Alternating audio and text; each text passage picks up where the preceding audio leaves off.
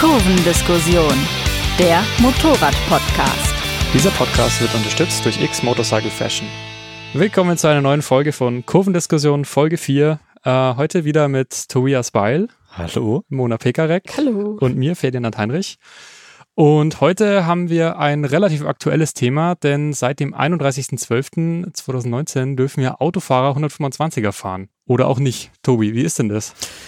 Mm, ja, eigentlich ist es ganz einfach. Ich darf als Autofahrer ab sofort ohne Prüfung und ohne Führerschein Motorrad fahren. Klingt ja erstmal ein bisschen crazy. Sag uns doch mal äh, Näheres dazu. Also was, was geht da ab? Ja, also das war jetzt sehr vereinfacht natürlich ausgedrückt. Ähm, ohne Prüfung, ja, es gibt tatsächlich keine Prüfung, aber ihr müsst trotzdem in die Fahrschule gehen. Ohne Führerschein, ja, ihr habt nachher keinen Motorradführerschein, ihr habt nur eine Schlüsselzahl eingetragen. Und Motorradfahren, ja, aber nur die 125er, also die Leichtkrafträder. Das heißt, es sind eigentlich drei Einschränkungen und es gibt natürlich noch ein paar Voraussetzungen. Aber an der Aussage, ihr dürft ohne Prüfung, ohne Führerschein Motorrad fahren, das stimmt letztlich ja trotzdem. Ja, ich glaube, das waren jetzt auch ganz viele Abers und äh, das war jetzt auch vor Weihnachten äh, ein ziemlich intensiv diskutiertes Thema. Äh, das muss man jetzt noch mal ein bisschen aufdröseln. Also in, man muss dazu auch sagen, in Italien und Österreich läuft das Ganze ja schon ein bisschen länger. In Italien sogar ist es sogar mit im B-Führerschein integriert. In Deutschland hat man sich jetzt ein bisschen schwer getan, auch wenn es das, auch wenn es bis 1980 ja eigentlich der ganz normale Fall war. Ähm, Tobi, was sind denn jetzt die einzelnen Voraussetzungen? Ja, ich muss in Deutschland ähm, mindestens fünf Jahre schon den Führerschein Klasse B haben, also den normalen Pkw-Führerschein. Ich muss außerdem auch 25 Jahre alt sein, mindestens. Das sind so die grundlegenden äußeren Voraussetzungen und dann kommen wir zu dem Thema Prüfung und Führerschein. Ich muss nämlich auch in die Fahrschule gehen. Das heißt, ähm, ich habe mindestens vier Doppelstunden Theorieunterricht und mindestens fünf Doppelstunden Praxisunterricht, die ich nehmen muss. Wie gesagt, eine Prüfung habe ich nicht, aber ich muss trotzdem in die Fahrschule. Ich muss vor einem äh, Fahrlehrer Motorrad fahren und äh, er muss sich das Ganze auch anschauen.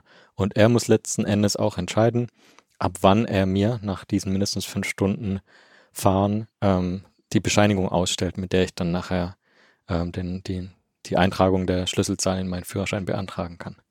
Das heißt, die Befürchtung, dass jetzt jeder so auf, aufs Motorrad losgelassen wird, äh, wird jetzt da, wurde jetzt da ein bisschen entkräftigt und also es ist nicht so wie bei den Elektro-Tretrollern, ja. wo plötzlich überall Chaos herrscht. Nee, ähm, es ist wirklich, äh, vielleicht will man sagen, typisch Deutschland ist, äh, man hat sich viele Gedanken gemacht, dass es schon irgendwie reguliert ist und dass nicht jeder plötzlich alles machen kann, sondern also man hat Voraussetzungen geschaffen und man fordert aber auch, dass, dass wirklich eine Ausbildung stattfindet.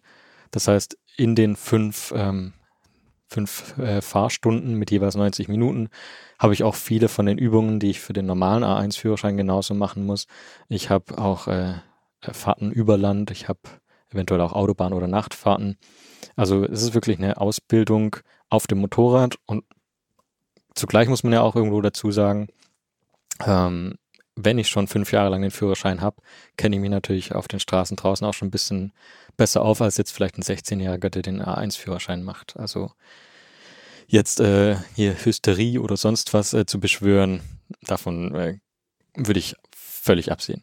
Ja, man kann ja auch nicht sagen, dass die Prüfung komplett entfällt, was jetzt ja auch für viele irgendwie ein Argument ist, dass die werden ja gar nicht geprüft. Aber letztlich ist es ja eigentlich eine Prüfung, die einfach nur länger geht über die Fahrstunden und der Fahrlehrer unterschreibt nachher dafür, dass du fähig bist zu fahren. Es entfällt ja lediglich quasi der Prüftermin mit einem externen unabhängigen Prüfer und eben auch die lange Wartezeit auf die Prüftermine. Genau, also man will jetzt nicht, oder man kann nicht ausschließen, dass es da vielleicht auch so Federless-Wirtschaft gibt und ich kenne da einen Fahrlehrer, der unterschreibt mir das und dann kann ich mir das eintragen lassen. Das kannst du ja nirgends ausschließen. Genau, das ist halt der Punkt. Aber an sich, ähm, ich, ich lerne wirklich ein bisschen was übers Motorradfahren und wahrscheinlich lerne ich nicht viel weniger, als wenn ich den A1-Führerschein mache. Letztendlich kann man ja auch argumentieren, dass, dass auch diese über 20 Fahrstunden, die du bei einem normalen A1-Führerschein hast, die schützen dich ja auch nicht vor jeder Situation. Also man muss das ja immer im Verhältnis sehen. Und ich denke auch, dass diese einfach die Erfahrung, die du auf der Straße dann schon haben wirst, zwangsweise, dass das auch schon da ein bisschen helfen kann, weil du eben nicht mehr dich nur, also du kannst dich auch auf die Maschine ein bisschen konzentrieren und bist nicht mehr so vom, vom Straßenverkehr abgelenkt. Ja, und Ähm, irgendwie kann man ja auch, also das ganze System dieser Fahrprüfung, ich weiß nicht, wer von unseren Hörern alles schon eine Prüfung gemacht hat, ähm, ist ja letztlich auch irgendwie so ein bisschen komisch. Ne? Man ist so ultra aufgeregt, man will einfach nicht nochmal bezahlen, nochmal warten auf den Termin. Und dann guckst du in 30er-Zone alle zwei Sekunden auf den Tacho, um ja nicht 31 km/h zu fahren. Ja, vor allem und ähm, das entzerrt halt auch irgendwie das Ganze so ein bisschen. Ne? Also ich glaube nicht, dass es, ähm, dass die Leute dadurch besser fahren, weil sie jetzt äh, die Prüfung abgelegt haben, in der sie eh ultra nervös und alles, äh, der Prüfer hat nie Zeit. Ähm, meistens ist es heiß oder es regnet. Ich denke, das richtige Fahren wirst du, wie bei allen Führerscheinen, wirst du dann auch erst auf der Straße lernen. So ist es halt Ja. und das Mhm. kannst du auch gar nicht vorschreiben. Äh, ich würde gern diesen Begriff Schlüsselzahl nochmal aufgreifen. Das ist ja doch ein wichtiger Unterschied. Äh, Ja. ja, äh, Schlüsselzahlen sind eben kein Führerschein, sondern sie werden auf der Rückseite deines Führerscheins eingetragen in so kleine Kästchen hinter der jeweiligen Klasse. Es gibt zum Beispiel Schlüsselzahlen, falls du beim Autofahren eine Brille tragen musst. Oder äh, so in der Art für Anhänger gibt es das genauso. Und es gibt eben auch äh, jetzt diese neue Schlüsselzahl, die 196 ist das, die dir dann eben erlaubt, wenn du das alles gemacht hast, diese 125 Kubik Leichtkrafträder zu fahren. Und Schlüsselzahlen, ähm, es gibt zum Beispiel die 01 für Brillenträger. Zweistellige Schlüsselzahlen heißen, sie sind im gesamten EU-Raum gültig. Und dreistellige Schlüsselzahlen, wie die genannte 196, gelten nur in Deutschland. mhm. Das heißt, ähm, ihr habt keinen A1-Führerschein. Das heißt auch, dass ihr nicht diese Aufstiegsprüfung auf den A2-Führerschein machen könnt, sondern müsstet da auch dann wieder direkt den Einstieg wählen. Und äh, zugleich dürft ihr auch nicht aus Deutschland rausfahren mit euro 125er, ähm, weil im Ausland wird die Schlüsselzahl 196 eben nicht anerkannt.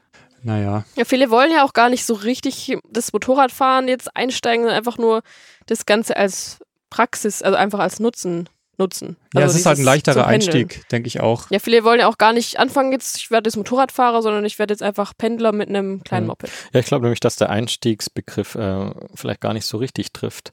Ähm, wenn ich ins Motorradfahren einsteigen möchte und vorhabe danach den A2-Führerschein bis 48 PS oder gleich den offenen A-Führerschein unbeschränkt, ähm, wenn ich den machen will, dann mache ich vielleicht zuerst den A1 oder wirklich den Direkteinstieg. Kostet so ungefähr das Doppelte sicherlich, vielleicht sogar ein bisschen mehr, aber ich habe eben diese Aufstiegschancen oder dann schon den offenen Führerschein. Die Politik, glaube ich auch, die sehen auch diesen, diese Schlüsselzahllösung ähm, als Ansporn für Pendler zum Beispiel, wie es Mona gerade gesagt hat. Und 125er, ja, das ist ein, erstmal eine Kubikanzahl, das heißt für einen Hubraum. Das natürlich klingt nach Verbrenner, aber man muss ja auch sagen, auch Elektromotorräder fallen unter diese A1-Regelung. Ähm, da geht es dann eben um die Dauerleistung, die in 11 kW nicht überschreiten darf.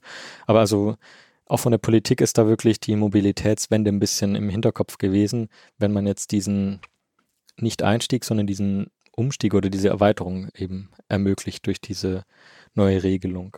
Ja, ich habe ich hab euch das ja letztens schon erzählt. Ich muss da immer so an meinen äh, guten Kumpel denken, der auch letztens, also der hat sich für Motorräder, glaube ich, nie wirklich interessiert. Dann äh, hat er mir auf einmal Bilder geschickt, äh, ist auf so einem Elektro-Roller rumgefahren.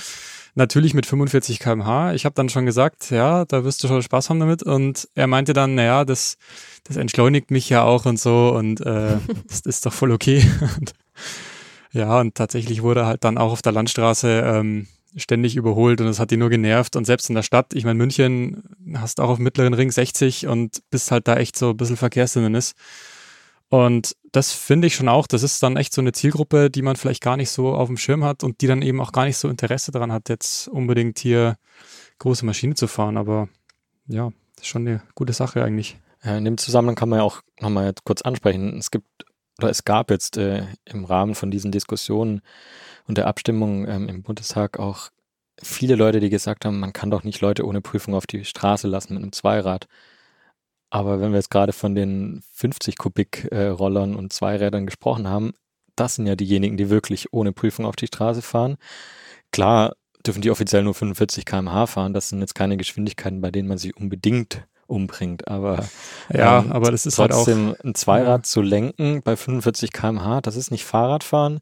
Das muss man sich schon irgendwie angewöhnen. Und da finde ich jetzt eigentlich die Lösung für die 125er mit der Schlüsselzahl fast besser oder eigentlich wirklich besser als ähm, zu sagen, ja, ich kann ja auch einen 50 Kubik Roller einfach so für mich fahren. Ja, du hattest äh, gerade eben es ja schon erwähnt, 125 ist erstmal eine, eine Kubikanzahl, aber die 125er Bandbreite ist ja dann doch eigentlich so eine, also ein ganz eigenes Segment innerhalb der großen Motorrad- und Zweiradwelt eigentlich, die ja wirklich von kleinen, kleinsten Motorrädern über Roller und Sportler und alles, was es auch als großes Motorrad gibt. Ähm, wir haben uns mal exemplarisch drei Modelle rausgesucht und beginnen mal mit der KTM 125 Duke, die mit zu den beliebtesten 125ern gehört. Genau, also naja, das ist ja wirklich so eigentlich so das Paradebeispiel von dem von der hippen 125er, die so bei den, glaube ich, so bei den 16-Jährigen halt auch beliebt ist. Ne? Also wir haben mal eine Geschichte gemacht auch mit der und haben dann auch so eine Art Schulhof-Check gemacht und da war halt tatsächlich, die hat einfach gut abgeschnitten bei den Kids, sage ich jetzt, kann ich jetzt sogar mit 24 schon sagen. ähm, genau, einfach sehr jugendlich, sehr agil, irgendwie sieht auf jeden Fall so ein spritziges Design und wird auch tatsächlich sehr, sehr oft verkauft, eben gerade in dem Segment. Ähm, und kommt halt einfach den großen von KTM, diese ja ähm, quasi, Duke gibt es ja bis 98 jetzt mittlerweile, ähm, oder eben dann 1290 Super Duke, ähm, kommt denen eben sehr nah, auch mit dem TFT-Bildschirm und ähm, wirkt dabei halt sehr erwachsen. Ja, zahlt sich ja auch den, den Rahmen und äh, viele, viele Teile dann mit der größeren 390er schon. Äh, ja, KTM äh, pflegt ja diesen Slogan Ready to Race und das haben sie selbst bei der 125er irgendwo mit drin. Es ist einfach ein aggressiveres Design und es ist auch eine aggressivere Sitzposition auf der Duke. Und ob sie sich jetzt an der 390er anlehnt oder einfach nur die 390er genau den gleichen schmalen Rahmen hat wie die 125er, das sei mal dahingestellt. Jedenfalls ist es wirklich ein Motorrad, ähm, das deutlich macht, hey, äh, man sollte mich schon ernst nehmen. Und ich glaube, das kommt wirklich gut an. Ähm, plus die Farbkombination mit Weiß und Orange. Also das wirkt schon fresh, wirkt ein bisschen aggressiv. Ich glaube, deswegen ist sie wirklich sehr beliebt. Ist aber preislich auch eines der teureren 125er, muss genau. man dazu sagen. Also, also, sie kommt so knapp unter 5 neu. 4,7 hast du gesagt, ne? Ja, ja, so Basispreis. Ja, und Gebrauch kriegt man so ab 2 kann man, kann man welche bekommen. Die jüngsten, äh, die, nein, die ältesten. ja, was für eine 125er jetzt nicht unbedingt so, äh, so wenig ist, ne? Ja, ähm, ja, also die, als nächste haben wir uns jetzt mal die Aprilia SX 125 rausgesucht, äh, die zusammen mit ihrer Schwester, die RX 125, die stehen so ein bisschen stellvertretend für Enduro und Supermoto. Also das sind recht hohe Motorräder mit äh, als Enduro mit Geländebereifung, als äh, Supermoto mit kleinen 17 Zoll Rädern, die wirklich sehr flink äh, unterwegs ist. Die durfte ich auch letztes Jahr selber fahren und die ist mit äh, einem Preis von 3700 Euro schon eher so im Mittelfeld. Aber da sieht man dann auch schon, das ist schon alles okay, vor allem für den Preis, aber das ist hier und da schon ein bisschen einfacher ausgestattet, was aber auch echt voll okay ist.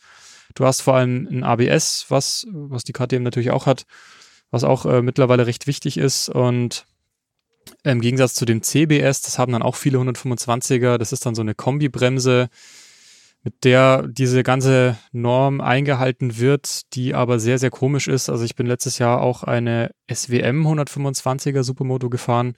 Da bedienst du den Fußbremshebel und es bremst halt vorne mit.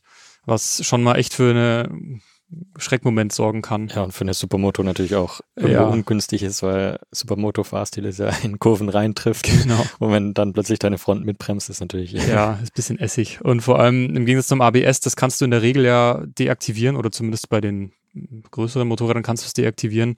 Das CBS kannst du halt nicht elektronisch einfach aushebeln und naja, sollte man sich schon überlegen. Haben viele Roller auch. Bei Rollern ist es sicherlich nicht so tragisch wie jetzt bei einer Supermoto. Aber genau. Und was auch noch exemplarisch ist bei dieser Aprilia, ähm, das ist exemplarisch für den 125er Markt, würde ich sagen. Das gleiche Motorrad läuft in, in China vom Band, auch unter dem Namen Zündab, FB Mondial und ich glaube Malaguti auch. Also das erkennt man recht schnell, dass da ein bisschen Badge Engineering, sagt man ja immer, betrieben wird. Ähm, das unterscheidet sich da immer so ein bisschen in der Ausstattung und da ist die Aprilia schon, schon recht, recht weit oben. Und preislich unterscheidet sich das dann gar nicht so oft. Aber das muss man eben wissen, wenn man sich für so ein Motorrad interessiert. Ja, der Motor ist eigentlich immer der gleiche. So ja. das Styling drumherum ist ein bisschen anders. Man hat sich mal bei dem Namen Zündab eben bedient. Ähm, ist natürlich eine Tradition, die da viele mit verbinden. Ja, die Ähm, aber nichts mit der traditionsstarken Firma aus Nürnberg zu tun hat, das muss man auch Ja, mal außer den Namen sagen. eben. Ja. Ähm, ja, also es gibt da verschiedene Modelle. Der Motor ja, hat sich soweit bewährt, muss man schon sagen. Ja, Und ähm, es gibt ihn eben in verschiedenen Modellen. Unterschiedliche Stylings, auch ein bisschen technisch sonst unterschiedlich, aber klar, gibt's viele. Trotzdem, ähm, so wenn man es vergleicht, ähm, jetzt für, für die Innenstadt als Pendler würde ich glaube wirklich eher dazu greifen, zu Aprilia SX oder RX, als zur Duke. Die Duke sehe ich vielleicht schon wirklich ein bisschen auf der Landstraße, weil klar, 15 PS ist jetzt nicht die Welt, aber eben durch das Aggressive, sie macht eben auch Spaß und man kann sie auch ein bisschen ausdrehen. Und ähm, ich wollte jetzt da noch die R125 von Yamaha vorstellen. Die sieht dann aus, als würde sie auf die Rennstrecke gehören. kann man sicherlich machen, aber ähm, dafür ist sie vielleicht doch dann zu schwach. Aber ähm, sie hat was anderes, was, was sie ein bisschen so hervorhebt unter all den anderen Motorrädern in, in der Kategorie. Ähm, seit letztem Jahr schon hat sie eine variable Ventilsteuerung. Das kennt man bei großen Motorrädern, aber bei den 125ern ist es eigentlich echt ähm, ein Novum. Seit diesem Jahr hat es auch ihre unverkleidete Schwester, die MT 125, gekriegt. Naja, man könnte zuerst sagen, äh, merkt man überhaupt den Unterschied bei 15 PS? Ja, also zumindest äh, wurde die R125 bei unserem 125er Vergleichstest ähm, verdient äh, Sieger. Und das hatte eben auch mit dieser Ventilsteuerung zu tun, dass man einfach merkt, sie geht sowohl in den niedrigen als auch in den mittleren und auch in den hohen Drehzahlen einfach besser als vielleicht die Konkurrenz. Seit über 40 Jahren entwickelt und produziert X innovative und trendige Motorradbekleidung von Kopf bis Fuß. Heute werden die Produkte weltweit in über 50 Ländern vertrieben. Antrieb der Schweizer Marke ist dabei das Streben nach Präzision, Qualität und bestmöglicher Sicherheit. Zahlreiche Auszeichnungen als Testsieger in weltweiten Fachmedien untermauern die hohe Kompetenz der Marke. Für die Saison 2020 bietet X eine Fülle unterschiedlicher Produktneuheiten. Zu den Highlights zählen neben der komplett überarbeiteten Gore-Tex-Kollektion insbesondere die neuen Lederbekleidungen in den Bereichen Sport und Touring. Langzeitliche Praxistests sowie harte Einsätze auf Weltreisen und im professionellen Rennsporteinsatz tragen maßgeblich dazu bei, die Produkte permanent weiterzuentwickeln und zu optimieren.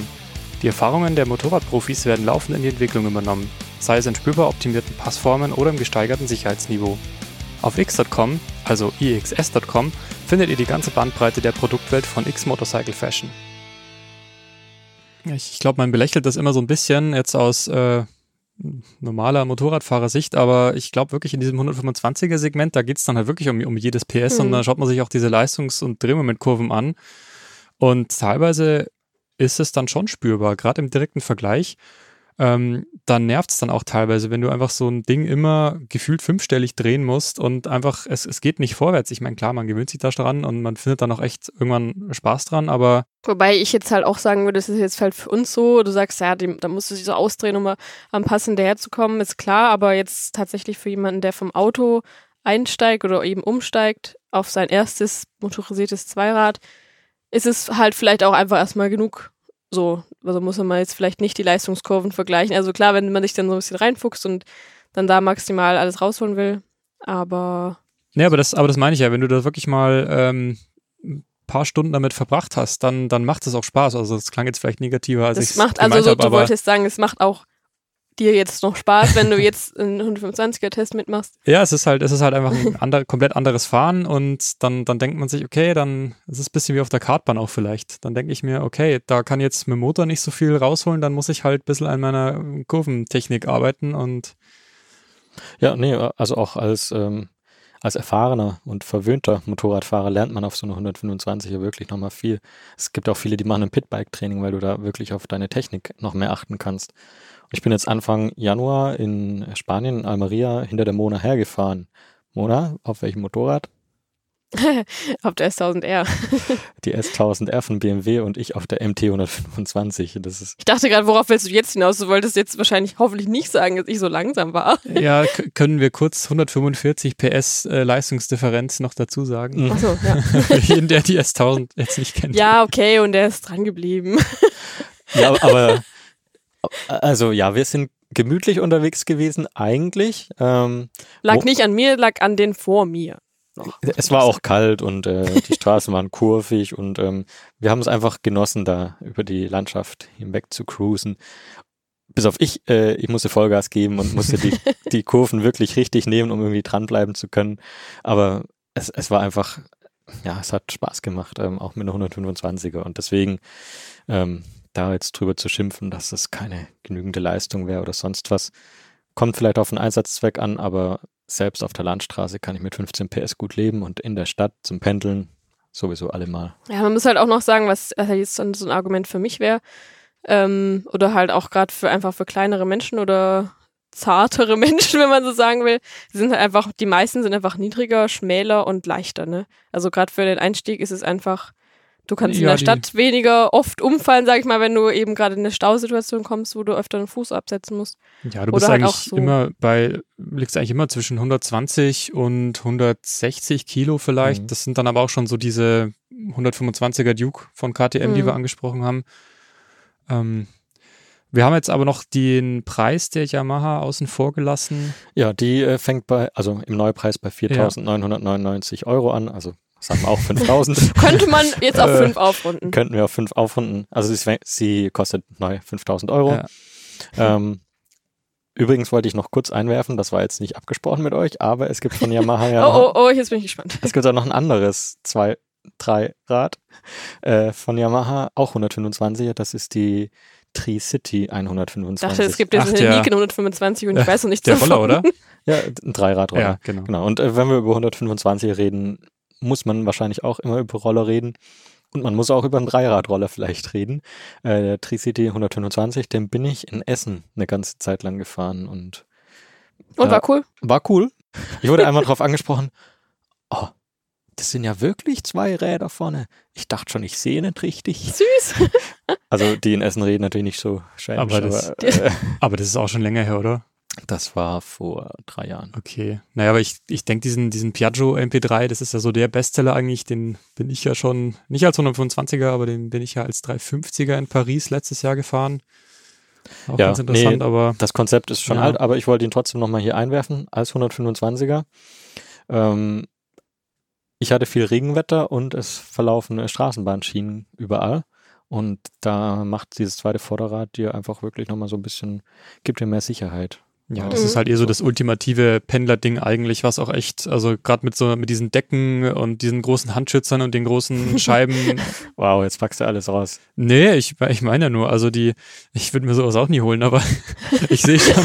aber wenn ihr euch sowas schon, holen wollt da draußen, dann macht das. Nein, es ist schon, Nein, das ist objektiv ein sehr, sehr gutes Pendlerfahrzeug. Mehr wollte ja, ich gar nicht. Es ist nicht wirklich breiter als ein anderes Motorrad. Du kommst trotzdem überall durch und du kommst an der Ampel trotzdem als erster weg. Und ähm, Parksituation in Großstadt. Großstädten muss man ja auch nicht extra jetzt nochmal ja. hier so thematisieren. Ne? Ja, also, also da möchte ich auch noch eines einstreuen. Okay. Die Monkey. Oh. die Honda Monkey. Das ist die halt auch, es gibt halt auch so Mopeds, die sind halt so ein bisschen unique und so ein bisschen extravagant. Und eben die 125er Mon Monkey gibt es jetzt Monkey. eben, gibt's eben auch für den Bereich. Und die finde ich zum Beispiel super süß. Die hatten wir auch ganz lange in der Redaktion. Und wer halt eben da so ein bisschen was Besonderes will. Ähm, Gab es da nicht die Geschichte, dass die, oder ich glaube, es ist nicht nur eine Legende, sondern die wurde doch wirklich für so einen Vergnügungspark entworfen. War mhm. das nicht so? Ja. Also die hat halt so ganz kleine Mini-Ballonreifen, 12 Sieht Zoll. Sieht aus wie eine kleine Biene. Ja, sieht aus wie so ein eingegangenes Also da hatten manche Kollegen auch schon Probleme mit der Zuladung, weil die relativ, weil die relativ gering ist bei dem Motorrad. Aber alle hatten auch voll Spaß damit. Ja. Also ich. Ja, aber jetzt. Ja, ähm, es gibt alles. Es gibt alles, alle, alle genau, Arten gibt, von Motorrad. Es gibt auch Cruiser. Es gibt auch Cruiser. Und darauf, also im neuen Bereich jetzt nicht so, aber ähm, zum Beispiel gibt es von Suzuki einen Cruiser und den finde ich wirklich spannend, weil er hat 125 Kubik, aber er hat einen Zweizylindermotor. Ja, einer der wenigen, ne? Einen V2-Motor. Also das sind, das sind ja Mini-Schnapsgläschen voll von Hubraum da, auf zwei Zylinder verteilt. Aber ähm, mein Friseur hat mich neulich tatsächlich gefragt, hey Tobi, was hat's denn jetzt mit dieser neuen Regelung da auf sich? Und ähm, ich habe mir schon lange überlegt, so, ein, so einen Cruiser zu fahren, aber da gibt's doch nichts, oder? Hat er gemeint. Und ich habe gesagt, doch, da gibt's doch sogar zwei. Es gibt von Suzuki den VL 125 die trägt auch diesen Beinamen Intruder, so wie die großen äh, Cruiser von Suzuki. Die gibt es gebraucht ab 1200 Euro. Und das ist wirklich, ja, sieht nach, sieht nach großem Motorrad aus. Ja, und wer das Ganze jetzt ein bisschen lächerlich findet mit den äh, Zweizylindern 125 Kubik. Es gibt von Dalim auch noch die VS 125. Die hat dann nur ein Zylinder und man kriegt sie schon gebraucht ab 600 Euro. Also, also wenn wir schon über Preise sprechen, ähm, der Einstieg in die 125er Welt ist jetzt relativ günstig eigentlich möglich. Also wir hatten, wir hatten ja vorhin die Kosten für den Führerschein, die so bei, sagen wir, ab 700 Euro liegen ungefähr. Im Motorrad kriegst du für ab 600 Euro, bist du bei 1300. Ähm, Im besten Fall kaufst du dir noch Schutzklamotten. Zumindest den Helm, der ist verpflichtend, aber auch noch ein bisschen mehr. Aber wir empfehlen ja, und das ähm, sollte eigentlich selbstverständlich sein, wenn man sich aufs Motorrad setzt, auch eben noch mehr Schutzkleidung. Und ähm, also wenn man mehr von oben nach unten geht, ist es eben einmal der Helm, dann eine Jacke und es gibt halt wirklich, du kannst jetzt am 2020 nicht mehr sagen, es gibt die Motorradklamotte, weil es genau wie in der Modewelt auch da jeden Stil und auch für jeden Einsatzzweck eigentlich so das passende Ja, Stück gibt. Und für jedes Motorrad halt auch. Und also je nach, Motorrad, je nach genau. Styling. Ich meine, wir hatten jetzt gerade diese, diese Suzuki Intruder, dieses Cruiser-mäßige. Da ist natürlich so eine Gore-Tex-Kombi, naja, ist schon okay, aber da kann man sich dann voll austoben. Also da kannst du dir eine Lederjacke kaufen. Wenn du eher eine 125er Duke fahren möchtest, dann gibt's ja mittlerweile auch äh, Motorrad-Hoodies, die dann Protektoren drin Genau, haben. also- und Ja, wichtig wäre halt eben, dass du auf jeden Fall einen Rückenprotektor drin hast. Ähm, dem, der manchmal nicht eben mit in der Jacke drin ist, den muss man sich dann noch nachrüsten, also zum Einstecken oder eben so zum Umschnallen. Dann Schulter- und Ellbogenprotektoren sollten auch drin sein. Und das Wichtigste bei der Jacke, jetzt sag ich mal zunächst, ist, dass man überhaupt eine trägt und nicht im T-Shirt rumfährt. Und das zweite ist halt einfach, dass sie passt. Also da empfehlen wir ganz klar und es sollte hoffentlich auch mittlerweile jeder wissen, das Anprobieren da einfach, dass man da nicht drum rumkommt, weil eben die Protektoren an der Stelle sitzen sollten, wo sie hingehören und nicht eben der Ellbogenprotektor plötzlich den Unterarm beschützt ähm, und der Ellbogen dann trotzdem bricht. Ja, du kannst sie eben auch nicht immer verschieben. Also es gibt ja Jacken, da Ja, kannst du sie welche, kannst du umkletten, verstellen. aber bei vielen kannst du es eben nicht verstellen und dann ist es eben auch wichtig, dass es nicht drückt und Genau. eben auch an der richtigen Stelle sitzt. Und Ja, wenn also- dann halt eben mal online irgendwo ein Angebot ist ähm, und du kaufst eine Jacke, die dann irgendwie ein bisschen cool ist und günstig war, aber halt dich nicht schützt, dann ist halt einfach äh, der, äh, der Sinn verfehlt an der Motorradjacke. Ja, also ich meine, Online-Shopping ist heute natürlich ähm, ja, sehr üblich.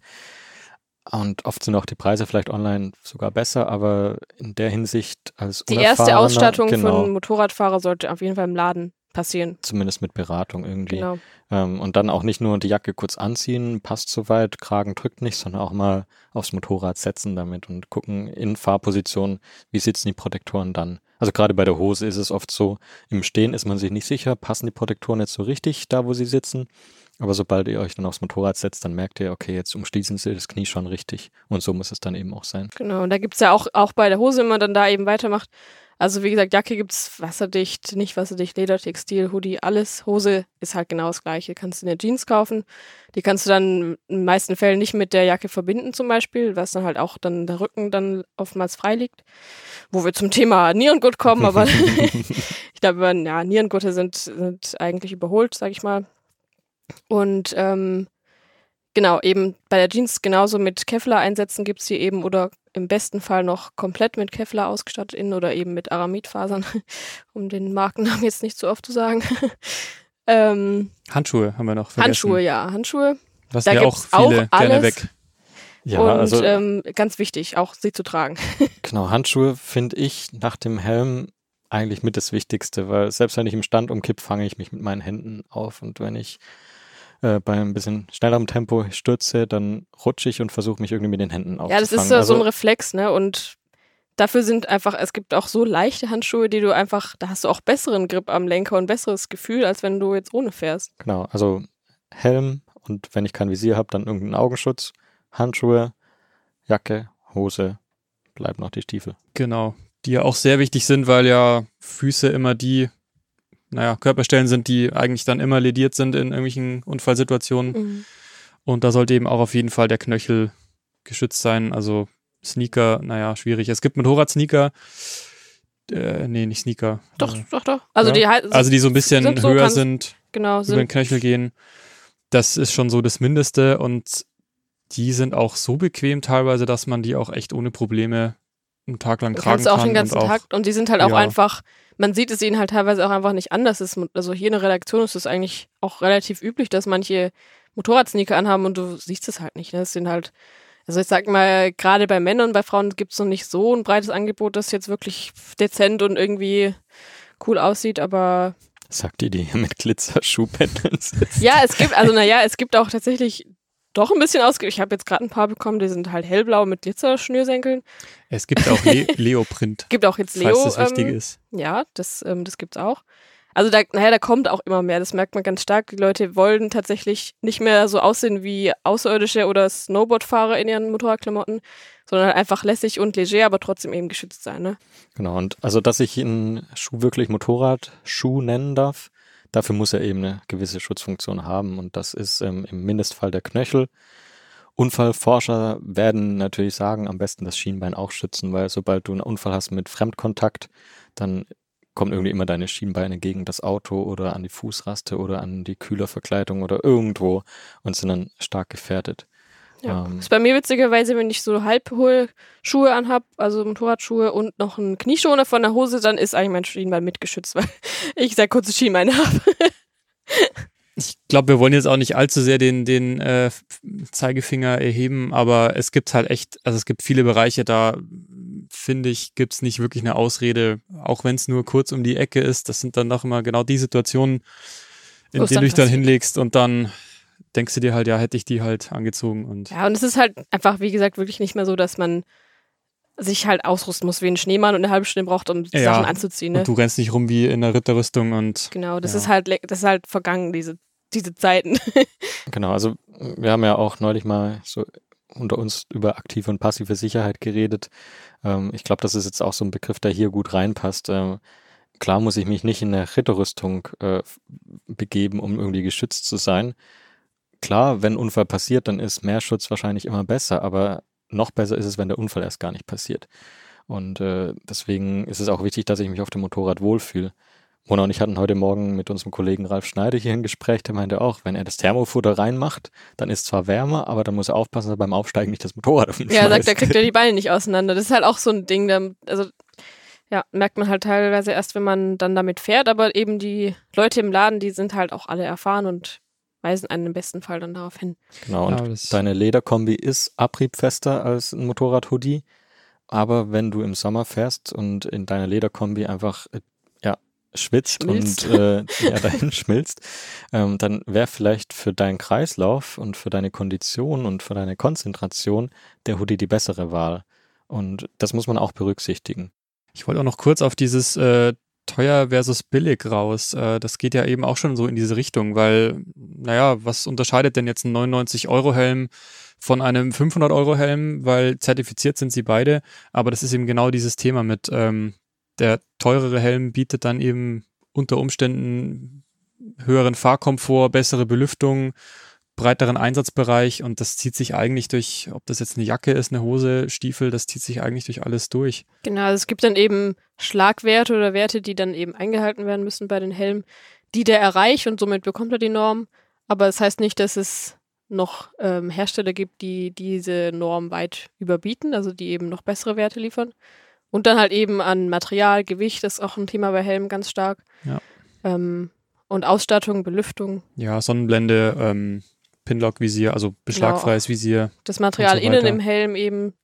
Also das, da gibt's ganz viel, womit die Hersteller eben spielen oder halt auch, was halt der Fahrer nach und nach auch merkt. Aber jetzt in der Gesamtabrechnung, also jetzt haben wir ungefähr 700 Euro für den Führerschein, jetzt haben wir mm, 1000 bis 5000 Euro, je nach Gusto, für das Motorrad. Äh, für die Klamotten muss ich dann auch nochmal mit, naja, fast Kann 1000. Noch mal, ja, kann, Ja, kannst auch drunter kommen, wenn du, es kommt drauf an, wenn du tatsächlich Ja. nie im Regen fahren willst, dann brauchst du auch keine Membran oder brauchst keine wasserdichte Kombi. Dann kannst du auch mit 800 Euro, sag ich mal, oder drunter. ja, ich glaube, unter sogar 500 Euro wird schon. Unter wird schon 500 schwer. würden, wir- würde ich jetzt auch Ja. nicht empfehlen, sag ich mal, weil man dann wahrscheinlich nach einer Zeit bemerkt, okay, jetzt muss ich mir halt noch eine kaufen oder weil es dann eben doch nicht passt. Dann geht die Rechnung auch nicht auf.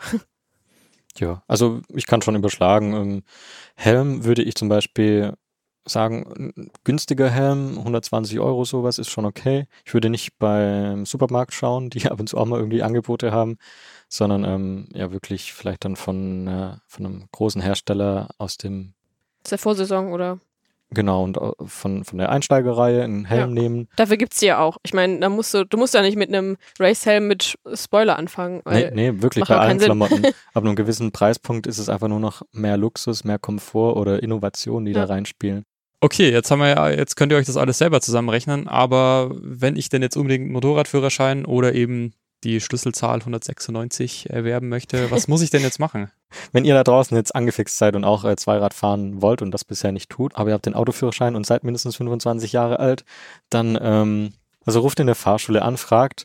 Ähm, es gibt, glaube ich, wirklich viele Leute, die jetzt Interesse daran haben und ähm, im Moment informieren sich die Leute in den Fahrschulen und ab März, denke ich, wird es dann losgehen mit Fahrstunden nehmen. Das heißt, er ruft erstmal so eine Fahrschule an, sagt, ihr habt Interesse, lasst euch vielleicht schon ähm, so ungefähr die Preise durchgeben, lasst Termine machen und ähm, parallel, bis es dann losgeht mit der Saison, könnt ihr ja schon mal im Internet gucken, was es so für Motorräder gibt. Ihr könnt in den Filialisten vor Ort mal schauen, was es an Klamotten gibt und könnt dann vielleicht im März loslegen bei der Fahrschule mit Fahrstunden, mit Theoriestunden und dann ähm, steht Ja. im Ja, oder ihr kauft euch am 28. Februar Motorrad Nummer 6. Da gibt es nämlich auch nochmal ein kleines Spezial. wenn ihr noch kein Abo habt. Ja, natürlich. Achso, Motorrad ist eine Zeitschrift. Also das. Jetzt wollte ich eigentlich unseren Hörern sagen, was sie tun sollen, um diese Schlüsselzahl eingetragen zu Oh. kriegen und ihr sagt, sie sollen Kauft Motorrad kaufen. Katalog. Ja, erst das kaufen und dann Schlüsselzahl. Genau, also Bitte. Motorrad Nummer 6 am 28. Februar, Katalog kaufen, wenn ihr eine Gesamtübersicht haben wollt. Und dann Tobi zuhören. Und dann, ähm, wenn ihr eurem Fahrlehrer dann äh, unter Beweis gestellt habt, dass ihr fahren könnt, dann äh, gibt er euch eine Bescheinigung, auch auf Papier, diesem alten Hm. Medium. Und damit könnt ihr zur Führerscheinstelle gehen und äh, die tragen euch dann die Schlüsselnummer in den Führerschein ein. Das kostet äh, auch nochmal ein paar Euro, so knapp 40. Und ihr Ja, braucht ein Ist dann auch schon Foto okay. von euch. Wir wünschen euch viel Spaß bei euren Führerscheinplänen und hoffen, dass ihr ein bisschen Spaß hattet beim Zuhören.